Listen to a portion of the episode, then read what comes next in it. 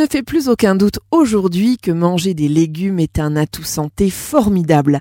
Ils sont peu caloriques car ils sont gorgés d'eau, 30 kilocalories en moyenne pour 100 grammes de légumes cuits. Ils apportent des minéraux comme du magnésium, calcium, potassium, fer, des vitamines, surtout B9, C et E, des fibres pour 2,5% et des antioxydants qui ont la capacité de freiner le vieillissement.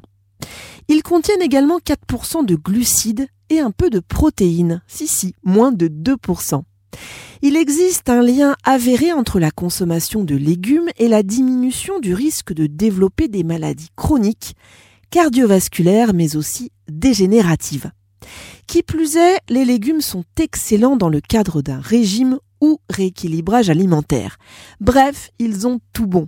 Ils font partie de ce que l'on appelle l'alimentation vivante, c'est-à-dire qui apporte à l'organisme beaucoup de nutriments essentiels, des aliments bruts, naturels, donc non transformés, et bien entendu sans aucun additif ni produit chimique. Les graines germées sont un excellent exemple de nourriture vivante. En règle générale, les aliments crus se digèrent très bien. On peut tout cuisiner ou presque avec des aliments crus et concocter de savoureuses recettes salées et sucrées. Pour en savoir plus, je vous conseille le site de Marie-Sophie L, comédienne, mais surtout spécialiste d'alimentation appelée Raw Food. Pour optimiser vos recettes végétales, mangez bio.